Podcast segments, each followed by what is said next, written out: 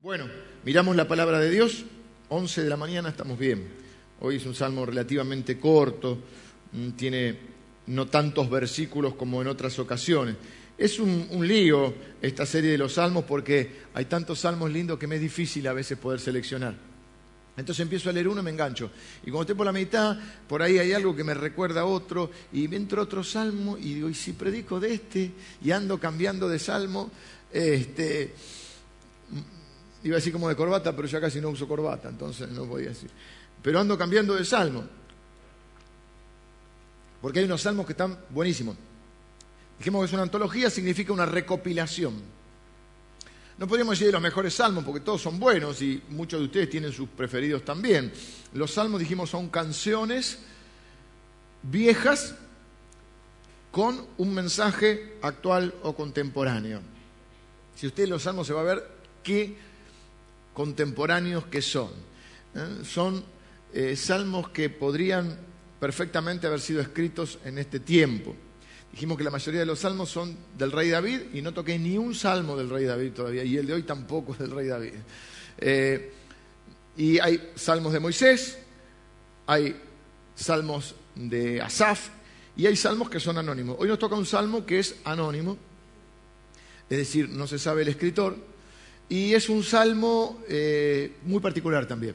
Así que estuve varias veces cambiando de salmo, pero este salmo, eh, y ya que están los anteojos por las dudas, si se me agarra un bache, eh, es un salmo que lo mencioné bastante en estos días, en, estos, en estas reuniones previas, y es el Salmo 1.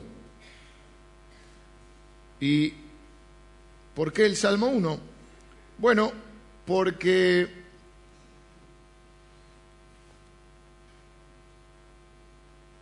porque entre todos los que me iba enganchando con los salmos, terminé, este, por alguno había que decidirse. A veces uno no se decide por nada, no tiene ninguna opción, y a veces uno tiene tantas opciones no sabe por qué decidirse, no sé qué es peor. Este, en este caso, al final terminé decidiéndome por este, pero podría haber predicado de otros salmos también, porque hay un montón de salmos que les quería compartir. Eh, el Salmo 1,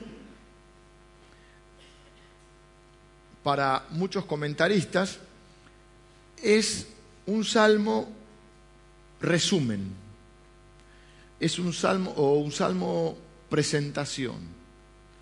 El Salmo 1, que no se conoce el autor, algunos se lo atribuyen a Salomón, como presentación de muchos de los salmos de su padre, de David. Salomón fue el rey eh, de Israel, hijo de David, descrito en la Biblia como uno de los hombres más sabios de la tierra.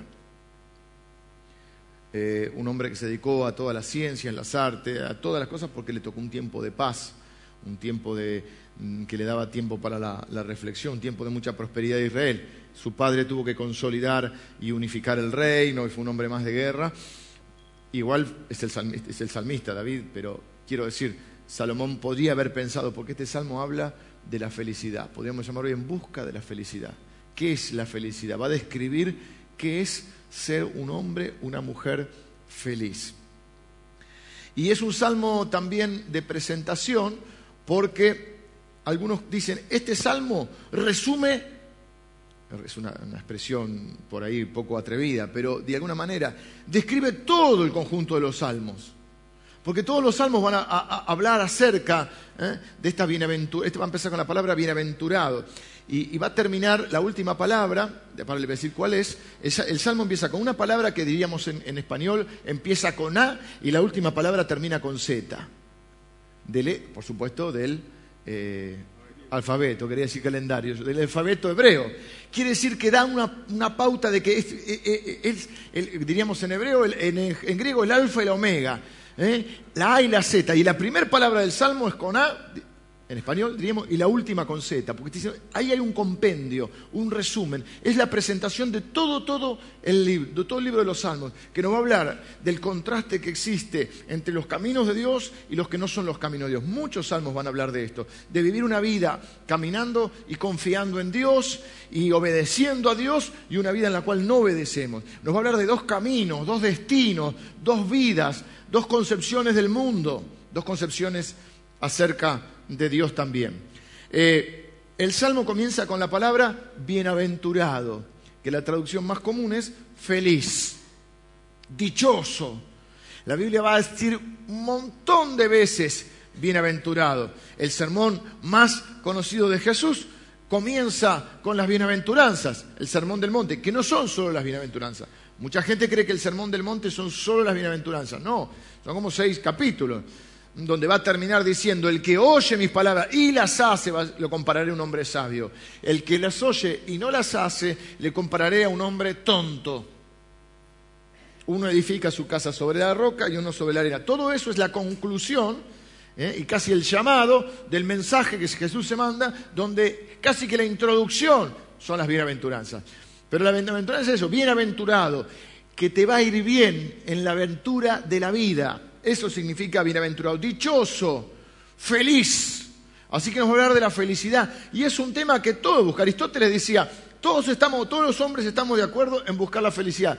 Donde empiezan los, lo estoy parafraseando, donde empiezan los problemas es en la concepción de de qué manera buscamos o de qué manera encontramos la felicidad. Pero toda la gente busca la felicidad.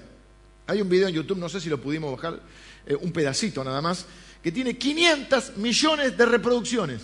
Escuche esto, 500 millones de reproducciones. Argentina debe tener 37 millones. No sé si llegamos a los 40 millones todavía, eh, no sé el censo. Imagínense, por más de 10, multiplicado más de 10. 500 millones. El mundo tiene casi 6 mil y algo millones. 500 millones de personas vieron este video en, YouTube. Y se llama Happy. Algunos lo conocen. Vamos a pegar un pedacito nomás para verlo. Este hombre estuvo un año en coma, este muchacho. Y después escribió este video. Le va a dar ganas de bailar a muchos, pero... ¿Lo vieron?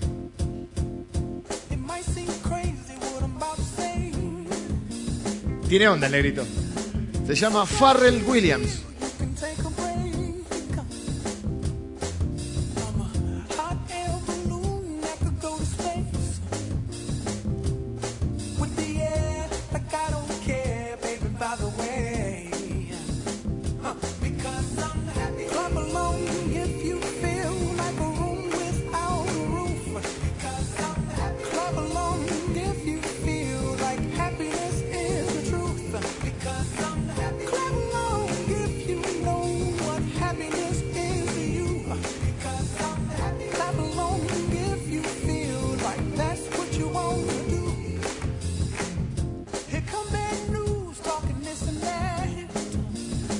Bueno, un poco la idea del video es... Eh...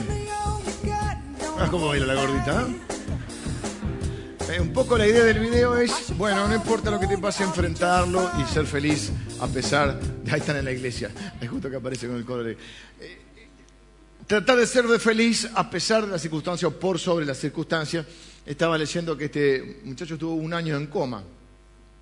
Bueno, este video fue además, este, esta canción fue además... Eh, eh, primera en todos los rankings de Estados Unidos, Inglaterra, Nueva Zelanda, Australia, no sé acá cómo le fue, pero alguna vez la han escuchado. No sé si es el de fondo de alguna publicidad también, pero a mí me suena. ¿Eh? Pasa que sí, ¿no? Del villano favorito. Bueno, ¿qué dice el en sí? El sí, ¿por qué también ha pegado tanto la canción? Y bueno, porque había otra más antigua que, decía, Don't worry, be happy. Lo que somos más viejitos nos acordamos, ¿no? Más, un poquito más reggae, era Don't worry, be happy. Que significa, no te preocupes, sé feliz. Entonces, todos buscamos ser felices. Y eso no es ningún pecado, ni ningún, ninguna maldad. El, punto está eh, que no todos lo encuentran. De hecho, una película también que se hizo muy, muy, famosa fue la película llamaba en busca, de la, en busca de la Felicidad, que es un poco la historia de un hombre que, es real, además. Eh, eh, no sé si la vieron, con este actor tan conocido, eh, Smith de apellido, creo que es el negro. Will Smith, que se pone en la piel de un hombre que pierde, su mujer lo deja, queda con un chiquito, un hombre negro en Estados Unidos siempre tiene menos posibilidades y que estudia por la noche, vive en un refugio de los, eh, ¿cómo se llaman? los ejércitos de salvación, eh, pierde la casa, todo se queda como un hombre y, estudia de noche y, eh, aprende de todo el tema a ser operador de bolsa y se hace millonario después. Es una historia real de este, de este hombre. Y la película se llama En Busca de la Felicidad, una película muy linda también. Así que en sí, cuando empezamos a hablar de este tema, a todos nos, nos, nos atañe, porque no creo que... Es más, no sé quién decía también, si Aristóteles mismo o algún otro, eh, pensé que era Pascal, que decía que en realidad todo lo que hacemos, lo, consciente e inconscientemente, lo filtramos por el parámetro de la felicidad. Es decir, incluso cosas malas. ¿Por qué mentimos? Porque mentimos porque creemos que nos conviene mentir, porque si no puede haber algo que nos haga perder la felicidad, o mentimos para ganar la felicidad. ¿Por qué alguien roba? Porque cree que va a obtener dinero o bienes o lo que fuera, que le van a otorgar todo felicidad. Es decir, en, en sí, aún lo malo que hacemos, lo hacemos buscando la felicidad. No creo que nadie que diga, bueno, por eso aún se le ocurrió pare de sufrir, ¿no? Porque no, no creo que nadie diga voy a hacer esto para, para que me vaya mal. Acuérdese, bienaventurado, la traducción también podría ser que te vaya bien. Y uno hace las cosas para que le vaya bien. ¿Para qué va a trabajar? ¿Para qué estudia? ¿Para qué se casa? Y el, punto está qué camino nos va a llevar a esa felicidad. Vamos a leer el Salmo porque es interesante que en solo seis versículos, por eso Dios es magistral, en seis versículos Dios describe a un hombre feliz, a una persona feliz. Dice, bienaventurado el varón que no anduvo en consejo de malos, ni estuvo en camino de pecadores, ni en silla de escarnecedores. Los escarnecedores son los burlones, los que se burlan. Mm, Ni, Viste, los bromistas, pero burlones. Ni en silla de escarnecedores se ha sentado, sino que en la ley de Jehová está su delicia, y en su ley medita de día y de noche. Será como árbol plantado junto a corrientes de aguas, que da su fruto en su tiempo y su hoja no cae, y todo lo que hace, miren qué promesa, todo lo que hace prosperará. O sea, todo lo que emprenda le va a salir bien. Esto se lo dijo Dios también a Josué. No así los malos, un contraste, que son como el tamo, después le voy a explicar qué es el tamo, que arrebata el viento. Por tanto, no se levantarán los malos en el juicio, ni los pecadores en la congregación de los justos, porque Jehová conoce el camino de los justos, mas la senda de los malos perecerá. Esa palabra perecerá es la que yo les digo que comienza con Z, y que la palabra bienaventurado en el hebreo comienza con, diríamos, la A. Estamos hablando de la primera letra y la última, no la y la Z, sino la primera y la última letra del alfabeto hebreo. Entonces, todos buscamos la felicidad. El problema es que mucha gente no la encuentra y yo creo que muchas veces nos cuesta encontrarla por este error que quiero mencionar. Ojo acá, ojo acá. El problema con la búsqueda de la felicidad es que nosotros emprendemos un camino para buscar la felicidad, cuando en realidad la felicidad es un subproducto, es una consecuencia, es un resultado de emprender otro camino. Es decir, el que busca la felicidad probablemente no la encuentre, porque está por el camino equivocado, porque en realidad la felicidad no es el fin de un camino, sino que es el resultado de otro camino que yo sigo. Jesús lo puso en estas palabras que la mayoría de ustedes lo podría repetir, y a veces porque los conocemos de memoria. Hay versículos que los pasamos por arriba, decimos, ya lo sé. ¿Viste cuando tu mamá te dice 20, mi- 20 misma- 20 veces la misma cosa y vos ya decís, ya lo sé? En realidad, lo sabés. ¿Y qué dice tu mamá? Lo sabés, pero no lo hace. Porque es como obvio. De hecho, muchos chicos dicen, obvio. ¿Obvio qué? Es tan obvio que no lo hacemos. Y Jesús dijo, busquen primero el reino de Dios y su justicia. Y todas las otras cosas que ustedes creen que lo van a hacer feliz, les serán añadidas. Es decir, que el camino que debería uno emprender es el camino de la justicia, el camino del reino de Dios. Y el subproducto es la felicidad. Pero cuando yo voy, ¿por qué es esto? Porque lo que el Salmo va a plantear es que el camino de los justos eh, es el que trae como consecuencia la felicidad. Pero si yo busco la felicidad, puedo llegar a emprender otro camino. Porque voy a poner como parámetro, les decía recién, como filtro, como elemento decisorio la felicidad. ¿Me hace feliz? No me hace feliz. Y hay cosas que no te hacen feliz, pero son justas. Y a la larga te van a hacer feliz. A mí, no sé, por poner un ejemplo que se me está ocurriendo, y yo saben, no soy muy bueno con los ejemplos, pero supongamos que yo vea que me gusta el celular que tiene Adrián. Por decir, ¿qué celular tenés, Adrián? Dámelo, por favor, un minuto. ¿Es bueno, chicas, este o no? No, Adrián, el celular. También dice. Entonces yo digo, a mí este celular me va a hacer feliz. Entonces cuando Adrián no se, dé, no se dé cuenta, yo voy a meter la mano en ese bolsito que tiene, igual es difícil de robárselo porque es un tamaño importante, ¿no? No es para el bolsillo del caballero. Este hay que llevarlo atrás.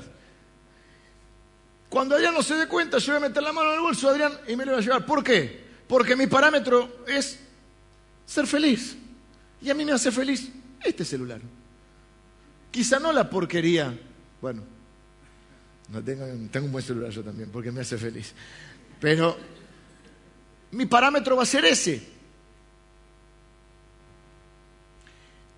Con todas las consecuencias. Después me agarran, ustedes ya no me quieren más de pastor, me quedo sin trabajo, mi mujer dice no quiero andar este, durmiendo con un chorro, mis hijos se avergüenzan de mí y termino con el palito. ¿Sí? Qué dramático lo mío. Pero bueno, pero imagínense si yo me robo el celular, que sería una cosa un poquito Estoy poniendo un ejemplo obvio para no herir susceptibilidad. A veces pongo ejemplos muy parecidos a la vida de algunos de ustedes y por ahí alguno dice, lo dijo por mí. Eh, suele pasar, pero créanme que nunca predico para nadie o para todos porque, eh, gracias a Dios, después te lo pido. Pero a veces pasa, ahora había hablado con los hermanos que la primera vez que vinieron a la iglesia los había traído un amigo y yo estaba predicando y se miraron y dijeron, para mí que nuestro amigo le contó. Nada que ver, pero ¿Te das cuenta? Porque eso es la palabra, es que Dios nos habla.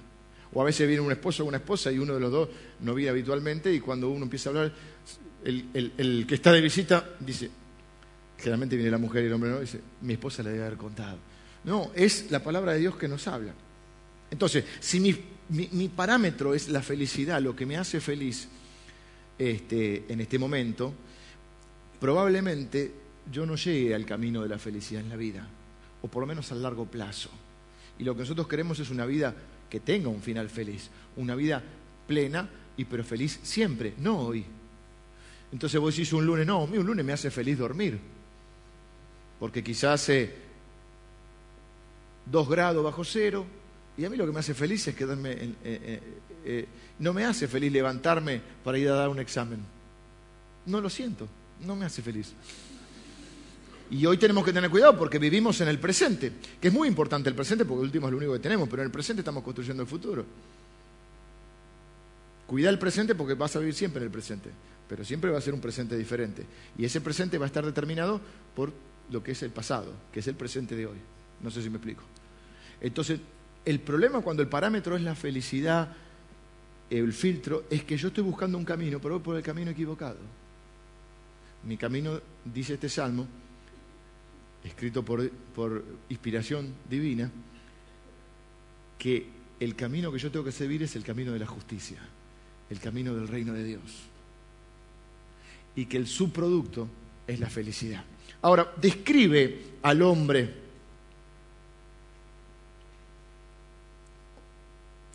describe al hombre feliz o a la persona feliz. Digo el hombre como no como hombre o mujer, sino aunque dice el varón ahí, también lo podríamos hablar en una charla de hombre porque no es lo mismo ser este, un varón, eh, una persona que tenga hombría.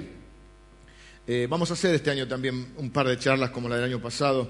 Creemos que necesitamos fortalecer esa, esa hombría en nuestras vidas. Voy a darles por lo menos, vamos a ir, como cortito, vamos a ir versículo por versículo, pero les voy a dar por lo menos cuatro características de una persona feliz. Así lo describe Dios al hombre feliz, bienaventurado, feliz, le va a ir bien en la vida al varón que, y ahí va a describir cómo es la vida de esta persona. Y algo raro, no sé si raro, pero llamativo, que me llamó la atención, es que va a empezar por el no. Para poder decir sí, primero muchas veces tenemos que decir que no. Lo que pasa es que vivimos en el tiempo del pensamiento positivo. Eh, pero hay poder también en el pensamiento negativo. Así que por primera vez los negativos pónganse contentos. Porque siempre los, eh, no seas negativo, negativo. Y la verdad es que nadie quiere estar con un negativo, es cierto. Y la verdad es que no hay que ser una persona negativa. Algunos, algunos son los reyes del no. No estamos hablando de eso, de todo no. Pero estamos hablando que no es casualidad que en este salmo la primer característica de una persona feliz es una persona que sabe decir que no. Yo quise buscarle una letra unificadora eh, a estos primeros este, y no encontré para todos una palabra tan exacta. Pero podríamos decir, quería buscar la, letra D. Entonces, por lo primero que se lo conoce es por lo que declina. No es la palabra exacta, pero para que usted entienda. Es lo que rechaza, a lo que se rehúsa. Hay por lo menos tres cosas a las cuales el hombre feliz dice que no. No decía a veces la abuelita, el problema que esta chica no sabe decir que no.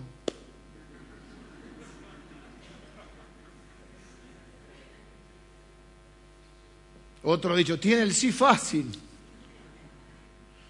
Bueno, la persona feliz no estamos hablando del negativo, que todo no. Pero para poder decir sí a muchas cosas, hay, hay que saber decir que no. Hay un poder, hay una bendición en saber decir que no. Algunos se meten en muchos problemas porque no saben decir que no. Y no estoy refiriéndome específicamente a la moral mm, de una señorita, eso fue un chiste. Estoy refiriéndome a la vida. Hace poco estaba hablando con un hermano, un joven grande, un joven adulto, y le digo, tu problema, o lo que yo veo, eh, es que vos no sabés decir que no. Querés cumplir con todo el mundo y no podés y quedás mal. Y tu negocio está perdiendo credibilidad, o va a perder, todavía no perdió credibilidad, pero va a perder credibilidad. Porque si vos le decís a alguien que entregás este trabajo el martes, vos tenés que entregarlo el martes.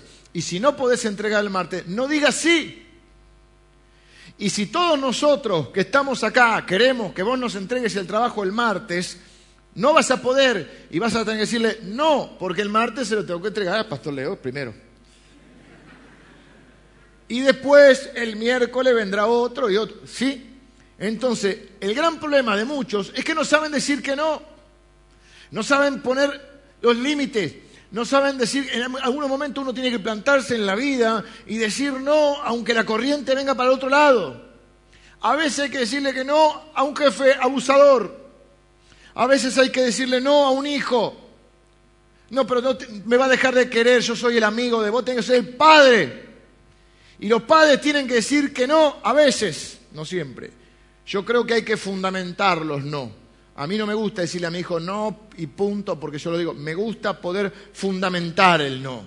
Y me gusta escucharlo y que pueda poner sus objeciones, sus argumentos y que hacemos la verdad y no encapricharme en un no para demostrar que soy poderoso y tengo autoridad. Eso me resta autoridad. Creo que me da autoridad el poder conversar con mis hijos y o con mis colaboradores de trabajo y poder escuchar y si yo estoy equivocado, reconocer que puedo estar equivocado, que puedo cambiar de opinión, que no pierdo autoridad por eso. Tampoco ando cambiando de opinión todo el tiempo, porque si no decir que no tengo una opinión firme. Pero es mucho más valioso que podamos hallar la verdad, a no que ganemos una discusión. Pero hay un poder bendito en el no. También se podría traducir, eh, traducir bienaventurado como bendito. Y hay que saber decir que no. A tres cosas dice que no el hombre feliz? La primera... eh, es como que dijera, feliz el hombre que entiende que para poder decir sí, primero tiene que decir que no. A tres cosas. Lo primero que dice que no, versículo 2, vamos a desgranar el 2. No, el 1, perdón. Bienaventurado el hombre, el varón que no anduvo en consejos de malos. A lo primero que dice que no es al consejo de malos. Ojo acá también. No estamos hablando, por supuesto, algunos de ustedes dicen, sí, ya a los malos no los escucho. Bueno, es difícil a veces también separar en malos y buenos, pero por eso quiero hacer esta aclaración.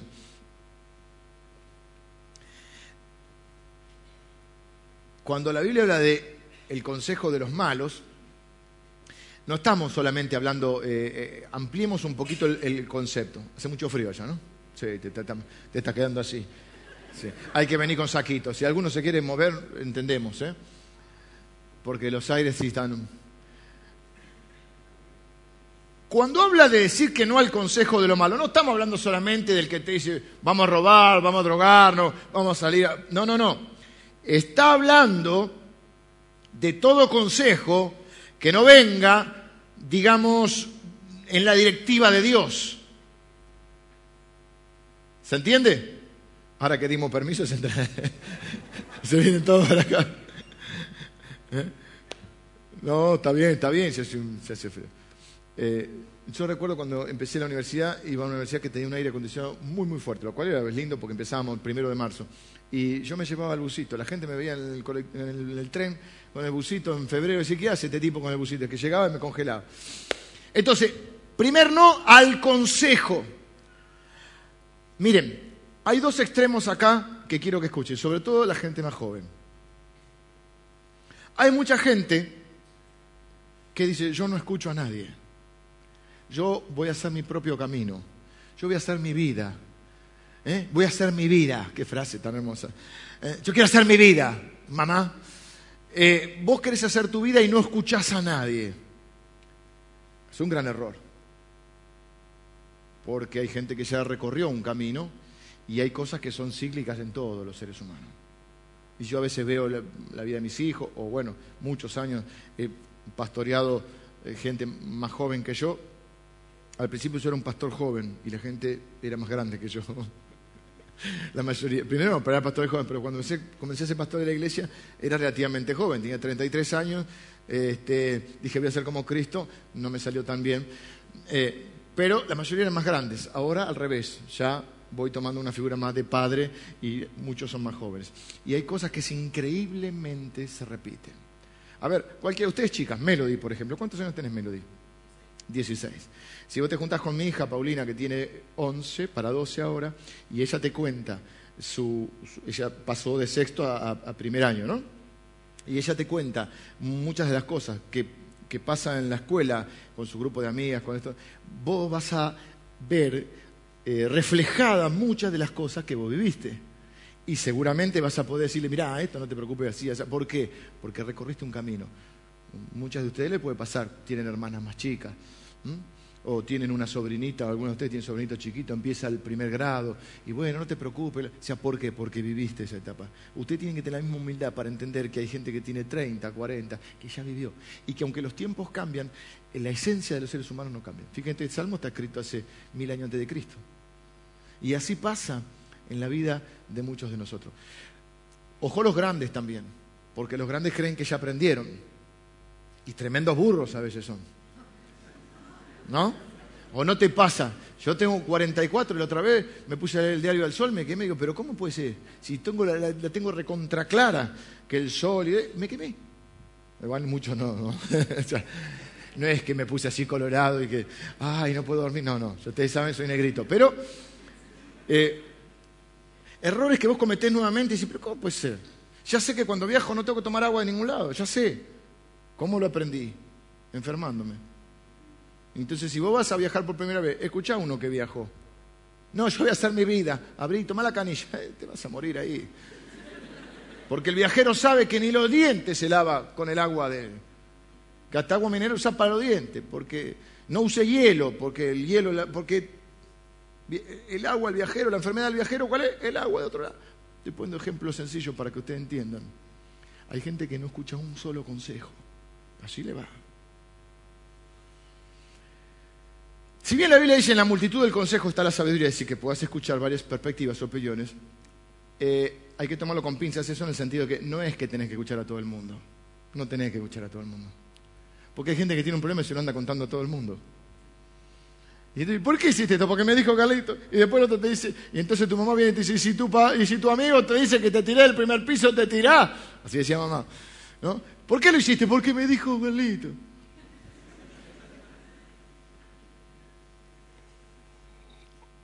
Entonces, no tomar el consejo de todos, pero tampoco no tomar ningún consejo. Todas las sabés.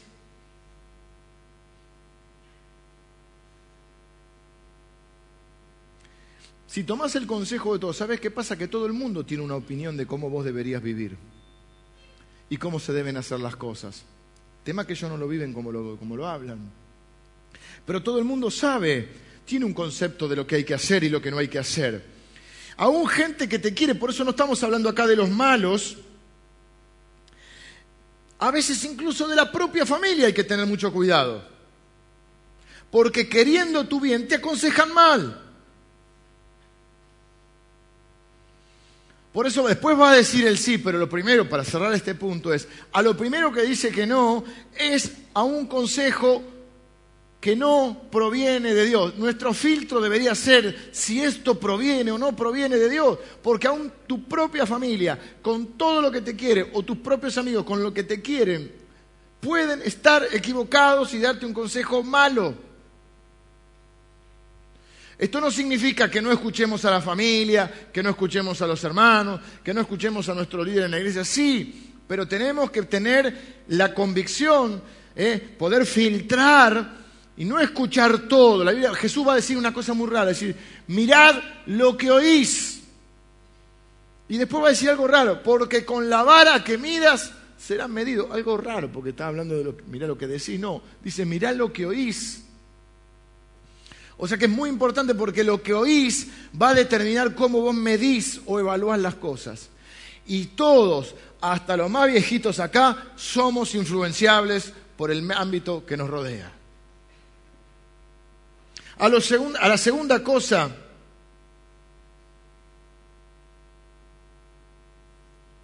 ah, mire, este es, es un proverbio danés, no sé dónde lo encontré en el internet, que dice, el que construye de acuerdo a cada hombre tendrá una casa torcida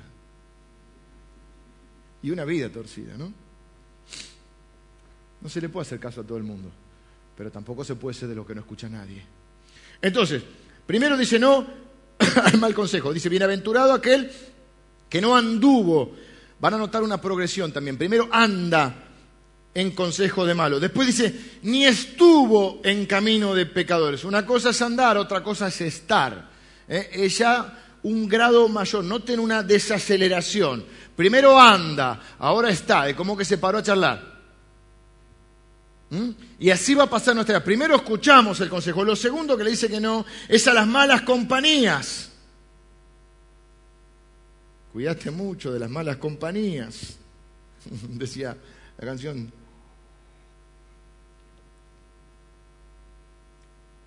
Primero habla de andar, ahora habla de estar, quedarse un rato, ya casi que entablar otro tipo de relación.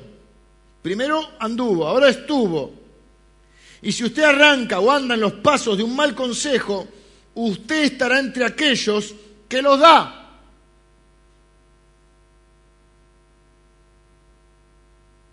Ojo con esto, porque uno termina sumándose o pensando de la misma manera.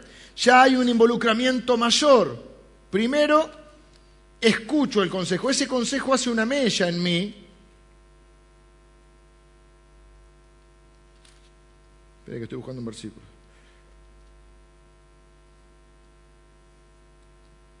Versículo que seguramente los padres le repiten a los hijos. Dice, no erréis, no te equivoques. Las malas conversaciones corrompen las buenas costumbres.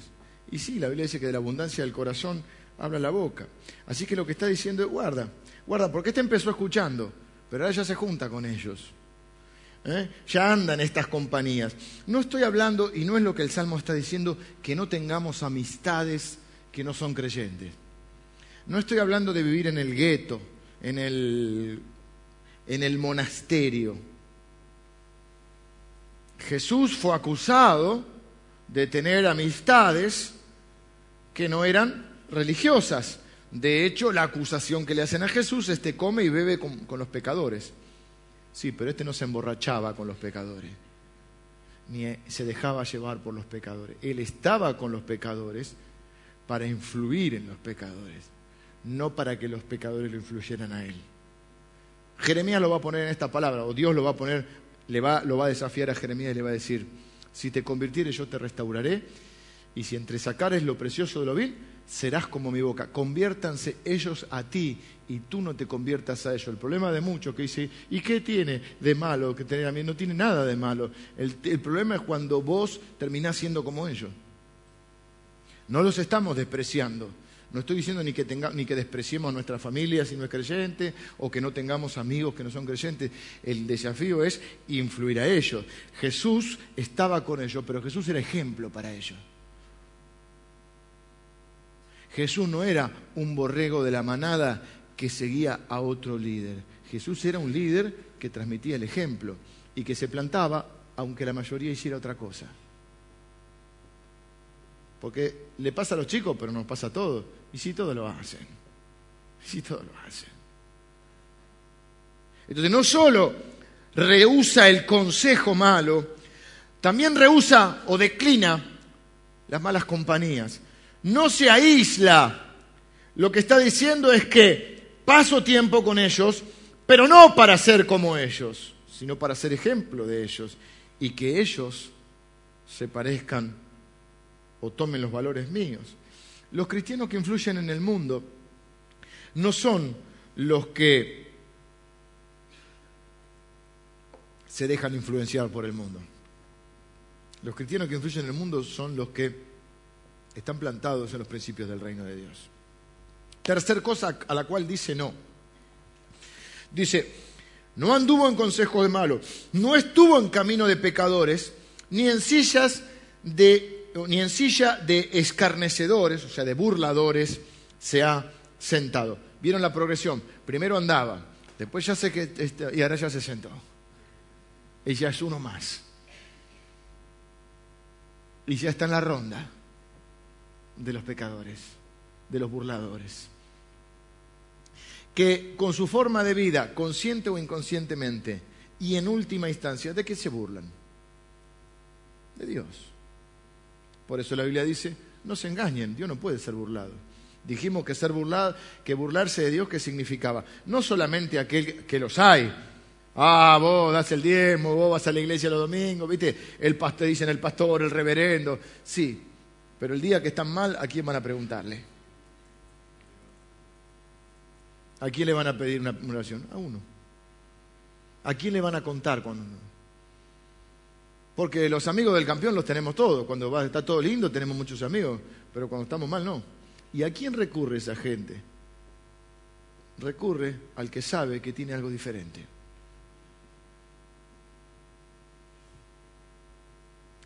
Pero la Biblia dice, Dios no puede ser burlado. Dijimos que burlarse de Dios es querer vivir por afuera de las leyes de Dios. ¿Se acuerdan cuando vimos lo de la siembra y la cosecha?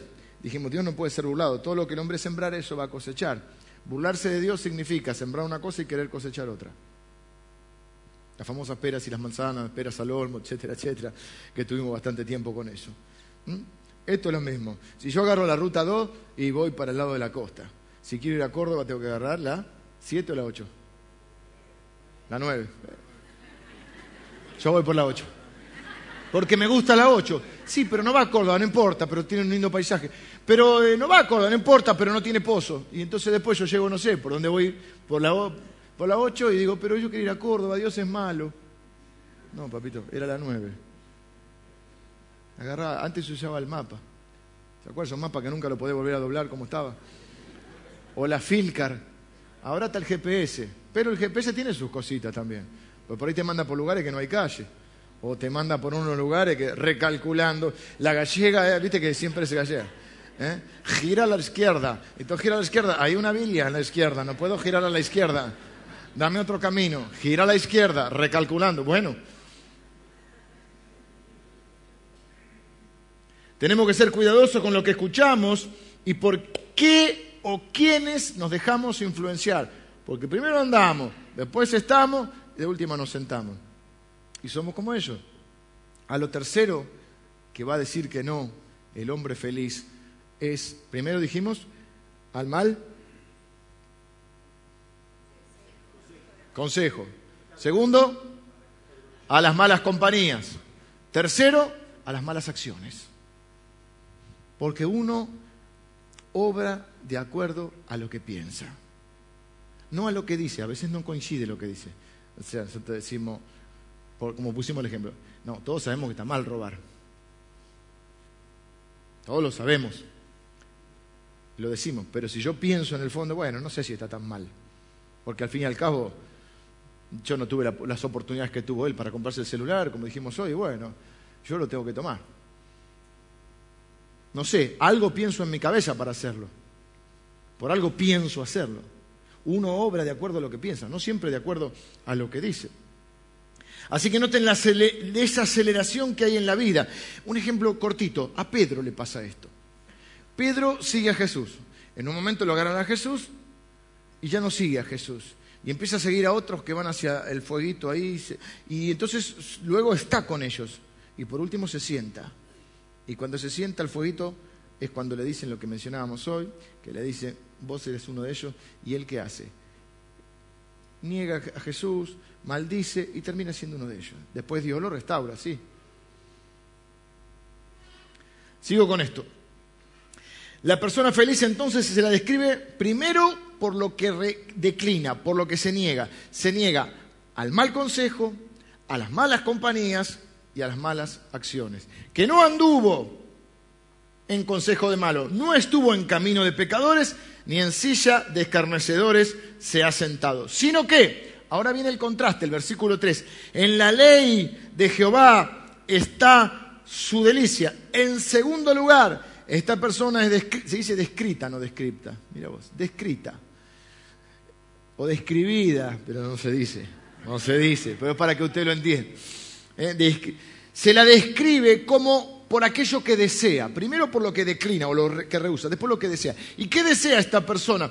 Dice que su deleite está en hacer, este, en lo que quiere hacer. ¿Y qué es lo que quiere hacer? Quiere meditar en la palabra de Dios. Y está esto muy bueno porque mucha gente religiosa, así como dijimos que hay mucha gente que no sabe decir que no, y ese es el punto inicial, para poder ser feliz hay que saber decir que no a un montón de cosas. Pero para poder tener el parámetro correcto de saber cuándo decir que sí y cuándo decir que no, yo tengo que saber para dónde voy. Porque si hay una rotondita y dice, vamos para allá, y está lindo, vamos. Y después, no, no, porque yo tengo que saber que dónde voy. ¿Y a dónde voy? A buscar qué cosa? El reino de Dios, la justicia de Dios, no la felicidad. La felicidad es un subproducto. Porque si no, buscando la felicidad, voy a pasar de las 7 a la 8, a la 2 y doblo en la rotonda y voy a estar recalculando porque no tengo un destino claro. Porque la felicidad no es un destino, es una consecuencia de buscar un destino. Entonces, si no saben decir que no, probablemente no puedan pasar al otro nivel, que es decir que sí. Y la persona feliz sabe a qué decir que no, o se la conoce por aquellas cosas a las que dice que no y aquellas cosas a las que dice que sí. Y es importante ahora, paso a ese, este, segunda, a este versículo, versículo 3, vamos al versículo 9 porque son cortitos, ya después se- se acoplan los versículos. Porque mucha gente religiosa se queda en el no. Y es buena moralmente, pero espiritualmente es pasiva. Es decir, la gente que dice no. Que cree que el camino del Señor es solo decir que no. Lo pongo en palabras. Mucha gente en el ámbito religioso se da. ¿Quiénes son los cristianos? ¿Qué somos nosotros? Somos los que no bailamos, no fumamos, no tomamos, no nos vestimos con... No, sé, con- no usamos pantalones, lo- las mujeres, los varones, si no. Eh, Otros no se pintan o no hacen esto. O sea, son o han reducido o han tenido una visión incompleta del Evangelio, donde solo el Evangelio es lo que no hay que hacer, pero tampoco hacen mucho.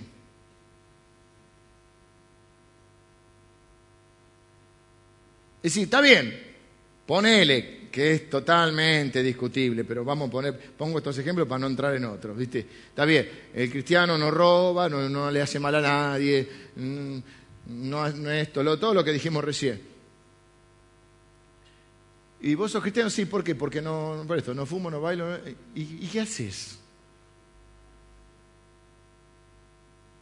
Porque tampoco no ora, tampoco lee la Biblia, tampoco sirve, tampoco ofrenda, tampoco sonríe, tampoco es feliz. Hay personas que no son felices solamente por no hacer. Es un punto, es un avance dejar de lado un montón de cosas, no hacer eso. Pero también hay que tener una vida, hay que hacer. Entonces, acá viene el balance. No reducir el Evangelio a no hagas, no hagas. Es cierto, los cristianos que son descriptos por Dios o descritos por Dios como gente feliz, saben decir que no, pero también saben decir que sí. Se los conoce por los que no quieren, pero también por lo que sí quieren. Y dicen que su delicia, no su obligación, no su tradición, no su monotonía, no su obligación es deleitarse en la palabra de Dios, sino que es, eh, eh, su deleite, valga la redundancia. No es, solam- no no es que leen la Biblia o tienen una relación con Dios por obligación, sino que dice que está su deleite, su satisfacción. Encuentran felicidad y placer en conocer a Dios, porque a través de la palabra lo que sucede es que conocemos a Dios, conocemos cómo piensa, conocemos cómo actúa.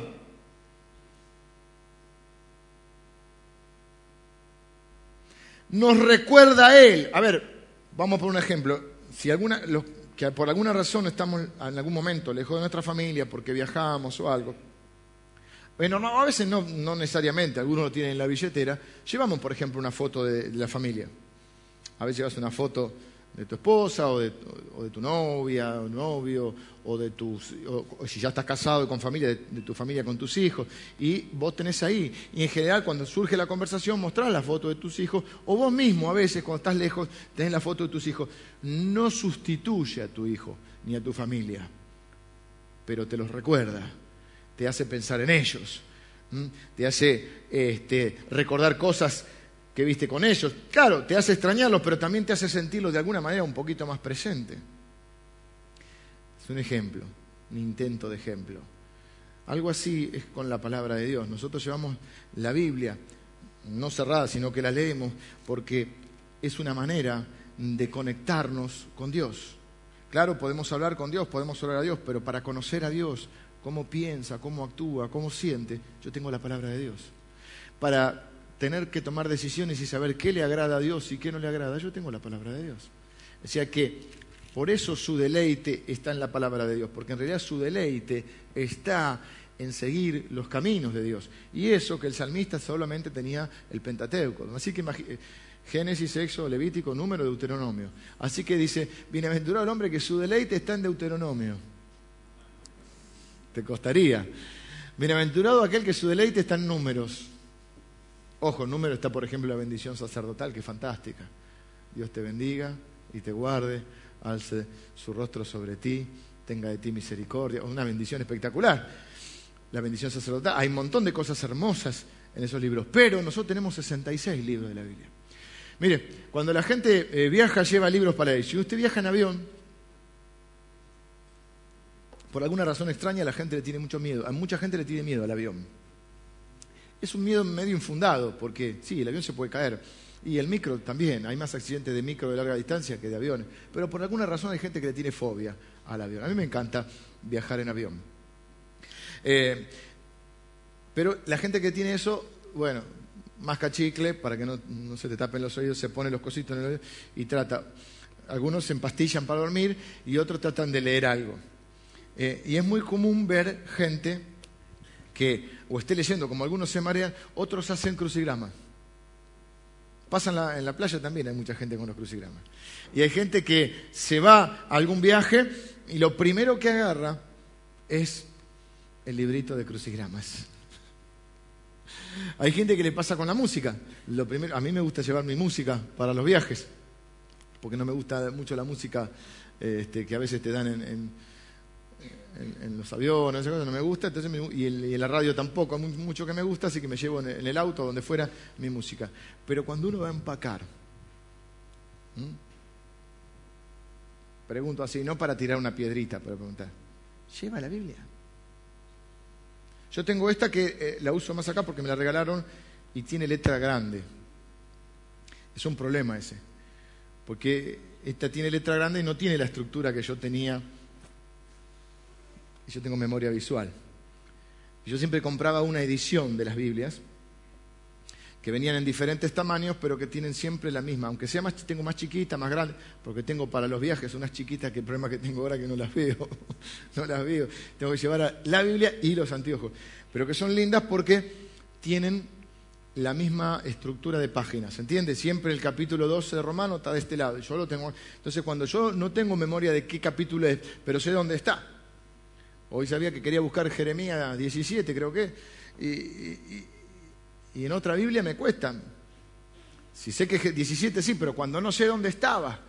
Y en mis Biblias ya los tengo, además de que las Biblias más viejas las tengo marcadas, pero ¿qué pasa? Se me van rompiendo porque yo las uso bastante. Eh, Mi, oficio, mi herramienta de trabajo, las Biblias se me, se me van rompiendo muy seguido. Entonces, siempre iba cambiando tratando de seguir esa eh, edición de la Biblia, esa marca de la Biblia, podríamos decir, esa publicación. Esta es de otra marca, pero de otra publicación, pero tiene la letra grande. No encuentro nada. Así que es como releerla casi. Pero tengo mi Biblia chiquita, que la llevo. Y la llevo a donde vaya, ando con la Biblia. Y en el auto suelo tener una también. ¿Por qué? Porque uno debe tener a mano la palabra de Dios. No como un talismán, o sea, no me la pongo acá, como te cuenta el soldado que estaba en la guerra y la bala justo le pegó la... No estoy hablando de eso. ¿Vieron la historia esa? ¿La escucharon? La Primera Guerra Mundial, tenía la Biblia acá y justo el tiro no le entró por la Biblia. Está lindo, pero no es para eso que usted la tiene que llevar. Eh, si no compres un chaleco antibala va a estar más seguro. ¿sí? Eh, claro, eh, cubre más el chaleco antibala. Lo que digo es que lleve la Biblia como la palabra de Dios, como un elemento de consulta. Su deleite. Y después dice que medita de noche y de día, ¿eh? sino que dice, no solo está su deleite, en su ley medita de día y de noche. Meditar es unir la teoría y la práctica. En la meditación, no la trascendental, sino al revés, porque la trascendental vos dejás afuera el estado de conciencia, el cuerpo. No, no, acá al revés, acá tenés que poner todo, conciencia, cuerpo, todo. En unir tu teoría con tu práctica, porque cuando vos vas meditando en la palabra de Dios, lo que te va dando es una forma de ver el mundo, una forma de ver la vida, y la vas relacionando con tu vida. Por eso necesitas meditarlo. Porque cuando dice, aunque ande en valle de sombra de muerte, ¿para qué valle de sombra de muerte ando? ¿Cuál es el valle que estoy viviendo? Cuando dice, si te convirtieres, yo te restauraré. ¿Cómo? Si yo soy convertido, ¿de qué tengo que convertirme? Y empezar a... ¿Saben qué palabra representa esto? La idea que da el original en el, en el hebreo es la de un, escuche esto, suena un poquito asqueroso, pero la de un bolo alimenticio. No estoy inventando.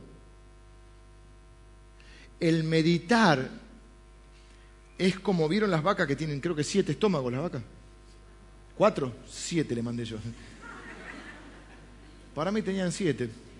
Era una vaca diferente la mía. La vaca mía es mejor que la tuya, tiene siete.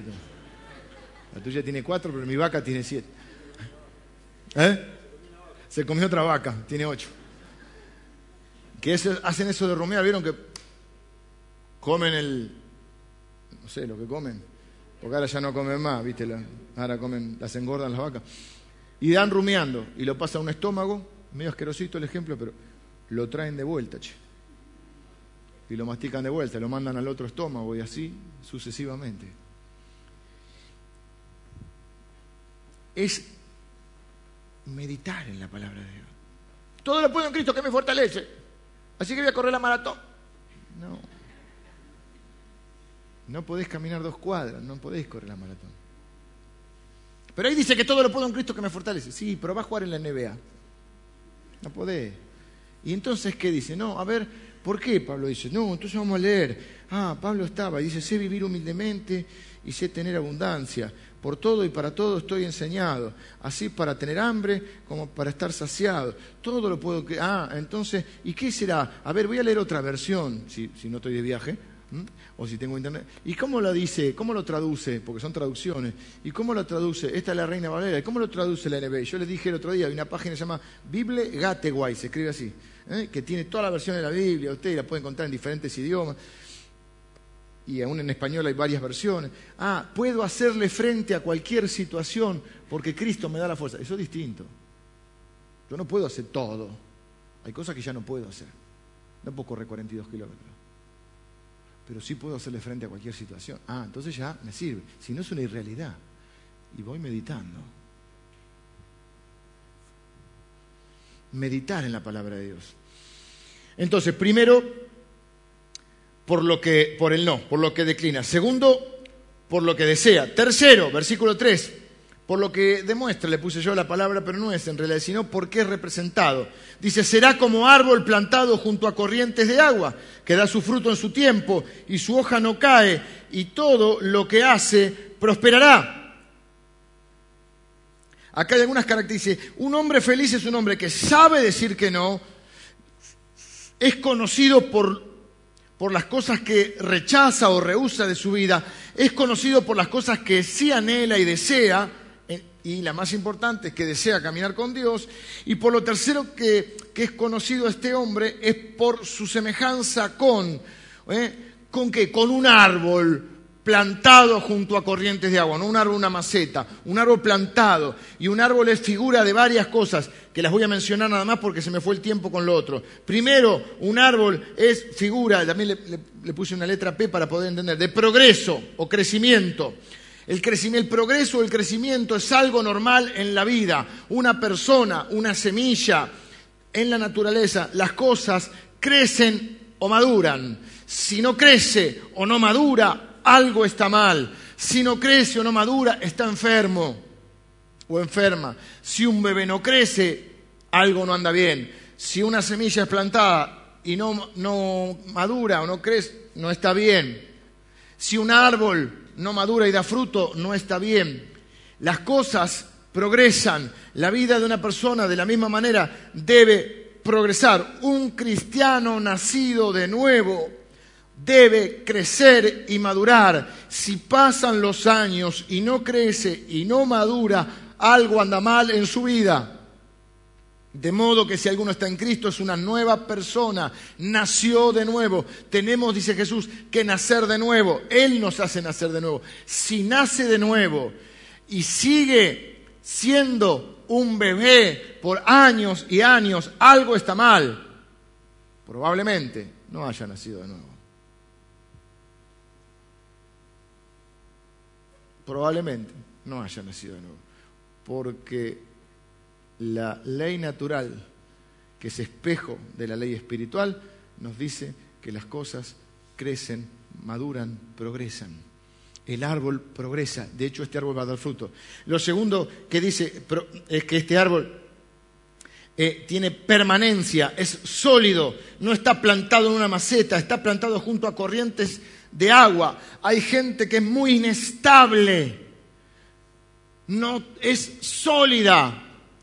Un día está con Cristo, un día está sin Cristo. Un día es bendito, un día es maldito. Un día eh, va a ganar el mundo para el Señor, un día eh, va a ganar al Señor para el mundo.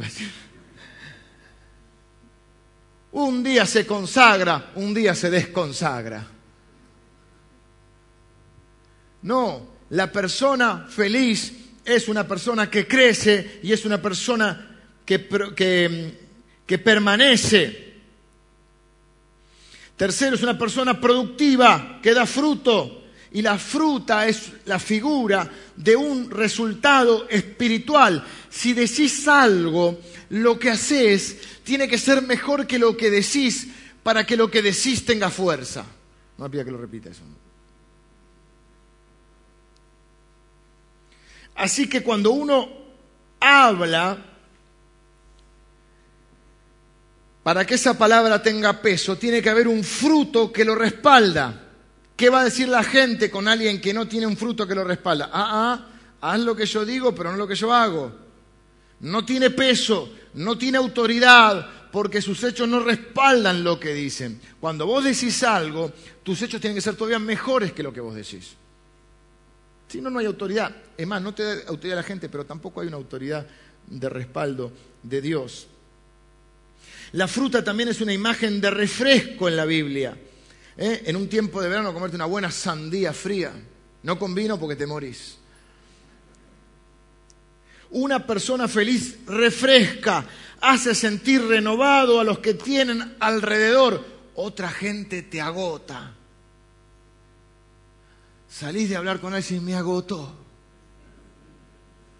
Y es como que te chupa la energía, te chupa la fuerza. Está bien, estamos para servir a los demás, pero hay uno que... La persona feliz es descrita como una persona productiva, una persona que es una bendición.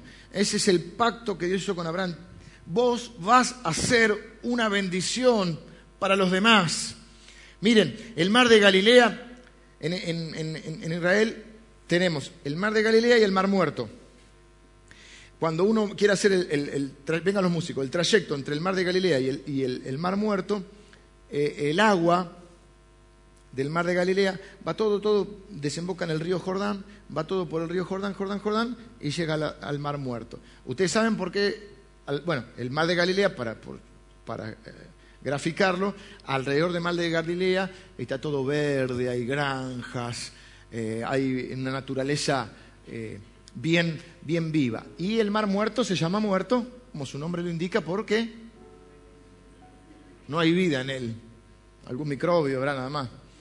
De una concentración salina muy fuerte y es un mar muerto. ¿Saben por qué está muerto el... o por qué tiene este problema? Exactamente. El mar de Galilea tiene entrada y tiene salida. Se va por el Jordán. El mar muerto solo tiene entrada. Por eso Jesús, sabiendo esto, este principio, recuerdo esto, muchos de los principios de la naturaleza son espejos de los principios espirituales. Jesús dijo, más bienaventurado es dar que recibir. Vieron esa gente que agota, chupa la energía, todo el mundo tiene que escuchar, todo el mundo la tiene que ayudar, todo el mundo tiene que estar pendiente de ellos. Son como el mar muerto, están sin vida. Pero el mar de Galilea tiene entrada tiene salida. Su hoja no cae, hay una perseverancia. Las cosas no son de un día para el otro.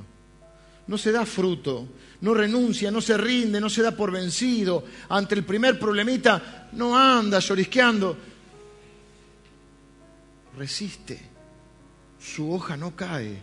Es un árbol sólido, es un árbol productivo, es un árbol que crece, que da fruto a su tiempo y lleva tiempo. Lleva tiempo. todo lo que hace prosperará. ¿Hay una promesa mayor que esta? Difícil de encontrar. Todo lo que toca es bendito. No hay gente así que decir, pero este todo le sale bien.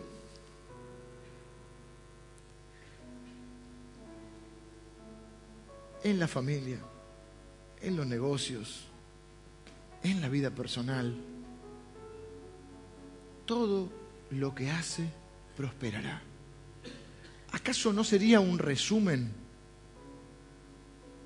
Como una, si tuviéramos que resumir en una frase, la felicidad. Este salmo es en busca de la felicidad. Empieza diciendo feliz, dichoso. En seis versículos nos describe al hombre feliz.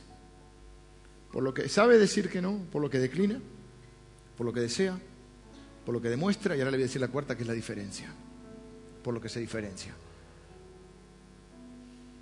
Pero acá hay un resumen, si tuviéramos que resumir una frase, todo lo que hace prosperará. Esto es lo que le dijo Dios a Josué, yo voy a estar con vos. Si querés, dice, fuérzate, sé valiente, no para pelearte con los otros, sé valiente porque, porque a veces hay que ir en contra de la corriente. Y a veces hay que decir que no cuando todos dicen que sí. Y es mucho más cómodo, menos problemático, menos dolores de cabeza, más cool, más canchero decir que sí. Mucho más fácil.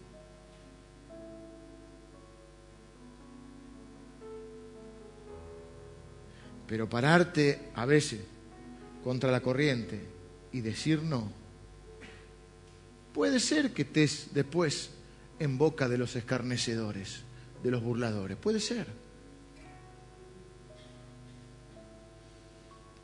Pero todo lo que hagas prosperará. Es mucho más que la plata el prosperar, incluye la plata, pero es mucho más es que te vaya bien en todo lo que emprendas. Es lo que le dijo, léanlo, Josué, el libro de Josué es un libro del Antiguo Testamento.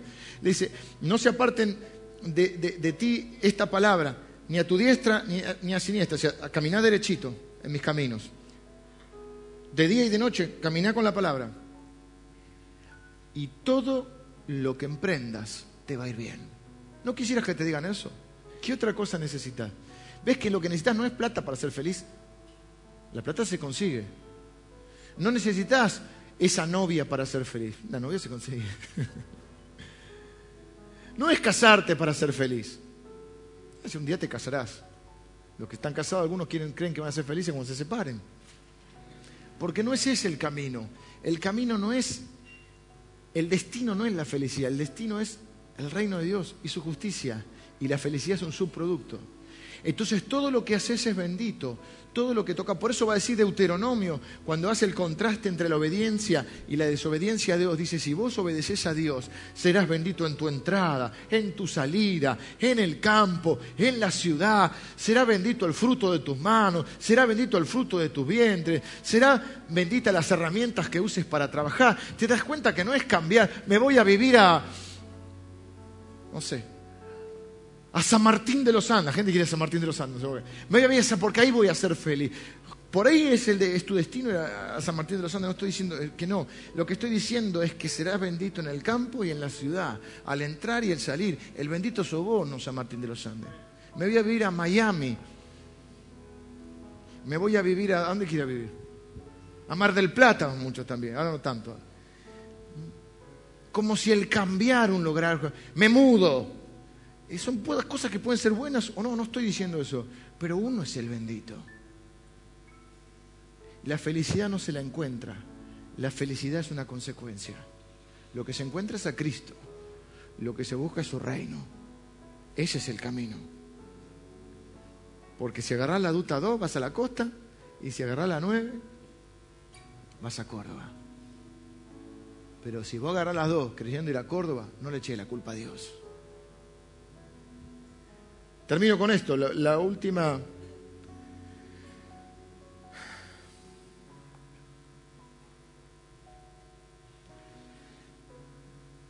La última cosa está en el versículo 4 y 6, dice, no así los malos. Esto se conoce como un salmo antitético, no antiético, antitético. Esto significa, hay muchos proverbios así. El camino del justo es esto, pero el camino de los malos es esto. Es decir, los contrastes. Entonces tuvo una descripción del hombre feliz y ahora dice, no así los malos. Lo vuelve a aclarar. Todo lo que hace prosperidad. Versículo 4. No así los malos, que son como el tamo que arrebata el viento. ¿Saben qué es el tamo? Es la cáscara del trigo. Es cuando la Biblia dice que hay que separar la paja del trigo. Eso es. Y sí que muchos la separaban antiguamente como zarandeándola y tirándola para arriba, porque el viento se lleva la cáscara. Y como el trigo es más pesado, el trigo queda. Entonces dice, la gente que camina sin Dios, que aquí llama a los malos, es una, expresión, los impíos, también va a hablar la Biblia, los que no siguen el camino piadoso de Dios, son cáscara, son livianitos. Y el viento lo lleva para donde sea. Y así hay gente que buscando la felicidad, hoy anda por acá, mañana anda por acá, porque hoy cree que le va a hacer feliz esto, porque le dijo Carlito, y mañana Juancito le dijo, no, no, pero para acá está la felicidad. Y anda ahí con el GPS que no le anda, y anda abriendo los mapas. Es como ese que iba cayendo del tercer piso y decía, hasta acá voy bien, hasta acá voy bien. No así los malos que son como el tamo que arrebata el viento. Van para cualquier lado. Por tanto, no se levantarán los malos en el juicio, ni los pecadores en la congregación de los justos. Acá hay mucho para cortar, pero ya terminé. Ya se me fue la hora. Yo le di otro sentido alguna vez para mí a este salmo, pero aquí dice, en el sentido más literal, no se levantarán los malos en el juicio, ni los pecadores en la congregación de los justos. Se está refiriendo a que en el día final, delante de Dios, no serán aprobados. Que su destino es un destino de destrucción. Por eso lo cuarto, porque Jehová conoce el camino de los justos, más la senda de los malos perecerá. La cuarta cosa es la diferencia. Muchos proverbios tienen esta estructura y este salmo también. Los primeros tres versículos describen al hombre feliz. Cuatro, cinco y seis describen al infeliz. Y en el 6 hace una conclusión. Y vuelve a, repetir en el 6. Jehová conoce el camino de los justos, mas la senda de los malos perecerá. La palabra perecerá significa destrucción, muerte, mal final. Fíjense, si uno quiere resumir, si no se va a acordar nada de todo lo que yo dije, se tiene que acordar de estas dos palabras. Bienaventurado, perecerá. Bendito, destrucción o maldito. Bendecido, maldecido. Final feliz, mal final. Primer palabra y última palabra. La primera empieza con la primera letra del alfabeto hebreo. La última palabra empieza con la última letra. Es un resumen de todos los salmos. Es una introducción, un compendio. De todo esto vamos a hablar en los 150 salmos. De cómo les va a uno y a otro. Dos vidas, dos destinos, dos caminos, dos finales diferentes. Una vida marcada por la bendición. Una vida marcada por la obediencia a Dios una vida marcada por la prosperidad, una vida marcada por el bien de Dios, una vida marcada por todo lo otro, una vida marcada por la felicidad, una vida marcada por el desastre. ¿De qué depende? Depende de si camina o no camina con Dios. Pregunta final, porque se me fue la hora, se me refue. Yo dije, hoy tengo un salmo corto, pero me enganché quiero preguntarte así entre nosotros, pero no para que me lo contestes a mí, como para que cada uno se lo conteste. ¿Qué vida estás viviendo? ¿Qué camino estás siguiendo? ¿Qué destino pensás que vas a tener?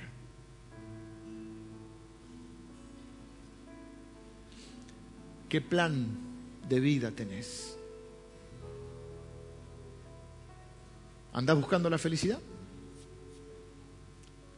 Mirá que probablemente no la encuentres. ¿Por qué no buscar la justicia? El reino de Dios. Y la felicidad te será añadida. Si buscas la felicidad vas a dejar de lado la justicia. Y no vas a encontrar ninguna de las dos. Pero si buscas la justicia como subproducto, vas a encontrar también la felicidad. Cerra tus ojos un minuto. Quiero darte un minuto para que respondas. ¿Es tu vida fructífera?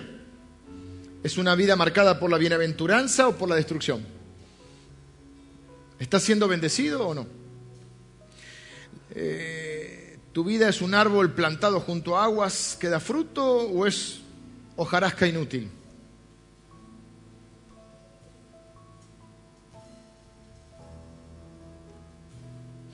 Quiero dejarte una bendición más final. Hay otro salmo que también estuve tentado a, compartirte, que es el Salmo 122, que a todo esto le agrega una bendición. Y dice,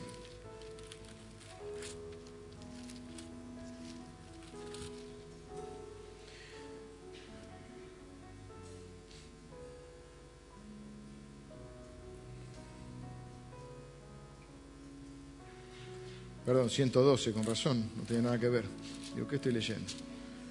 Bienaventurado el hombre que teme a Jehová y en sus mandamientos se deleita en gran manera. Su descendencia será poderosa en la tierra. La generación de los rectos será bendita. Hay muchos de nosotros acá que somos papás y tenemos que vivir no solamente por, si no lo quiere hacer por usted, aunque se hágalo por su hijo, mire. Hay una promesa extra para los que viven. También empieza diciendo bienaventurado, pero agrega una promesa. Su generación, su descendencia será poderosa en la tierra. Yo quiero dejarles a mis hijos una herencia poderosa. Quiero que mis hijos sean poderosos en esta tierra. Quiero que mis hijos hereden de mí una herencia bendita. No quiero que hereden mi maldición, quiero que hereden bendición. Entonces quiero caminar con el Señor por mí, por mi familia, porque quiero tener una vida feliz, quiero tener una vida plena, quiero ser un bendito, que todo lo que toque sea bendito, pero quiero tener una descendencia poderosa. Quiero que esta iglesia tenga una descendencia poderosa. Los más grandes actuamos como padres en esta congregación, de alguna manera. Queremos dejar en este lugar una descendencia poderosa. Por eso muchas veces vamos a decir que no, le guste a quien le guste. Muchas veces vamos a decir que no. Vamos a buscar en la dirección de Dios y vamos a saber decir que no. Aunque eso nos traiga un montón de problemas. Sabemos que no podemos agradar a todo el mundo. Si no, no seríamos siervos de Dios. Vamos a desear el reino y su justicia, sabiendo que vendrá toda la añadidura. Vamos a ser gente fructífera, productiva, bendición para otros. Vamos a permanecer, vamos a ser gente sólida, que crece, que madura, que progresa. Y sí o sí vamos a establecer una diferencia. No porque seamos mejores, sino porque hemos elegido el camino mejor. Y vamos a dejar en este lugar una descendencia poderosa. Y vamos a dejar en nuestras familias una descendencia poderosa. ¿Te sumás conmigo a orar? Decirle, Señor, yo quiero ser ese bienaventurado, ese hombre, esa mujer dichosa, bendita. Señor, yo quiero mirar mi vida ahora y recalcular si es necesario y retomar las sendas correctas, porque en verdad quiero buscar tu reino. Señor, dame sabiduría para saber decir que no y saber decir que sí. Dame sabiduría para manejarme en tus caminos. Señor, yo quiero ser un bendito a la entrada y a la salida. Quiero ser un bendito en el campo y en la ciudad. Quiero que sea bendito mi herramienta. Quiero que sea bendito el fruto de mis manos. Quiero que sea bendita mi descendencia. Por eso quiero caminar y recorrer este camino de obediencia, buscando tu justicia, tu justicia, buscando la justicia, lo que es justo, lo que es correcto, lo que está bien, aunque a veces me toque ser minoría. Y en tu justicia también encontraré la felicidad. Gracias Señor por el destino de eternidad que nos has dado junto a ti. Gracias por este resumen sabio y perfecto de lo que es ser un hombre o una mujer feliz y bienaventurado.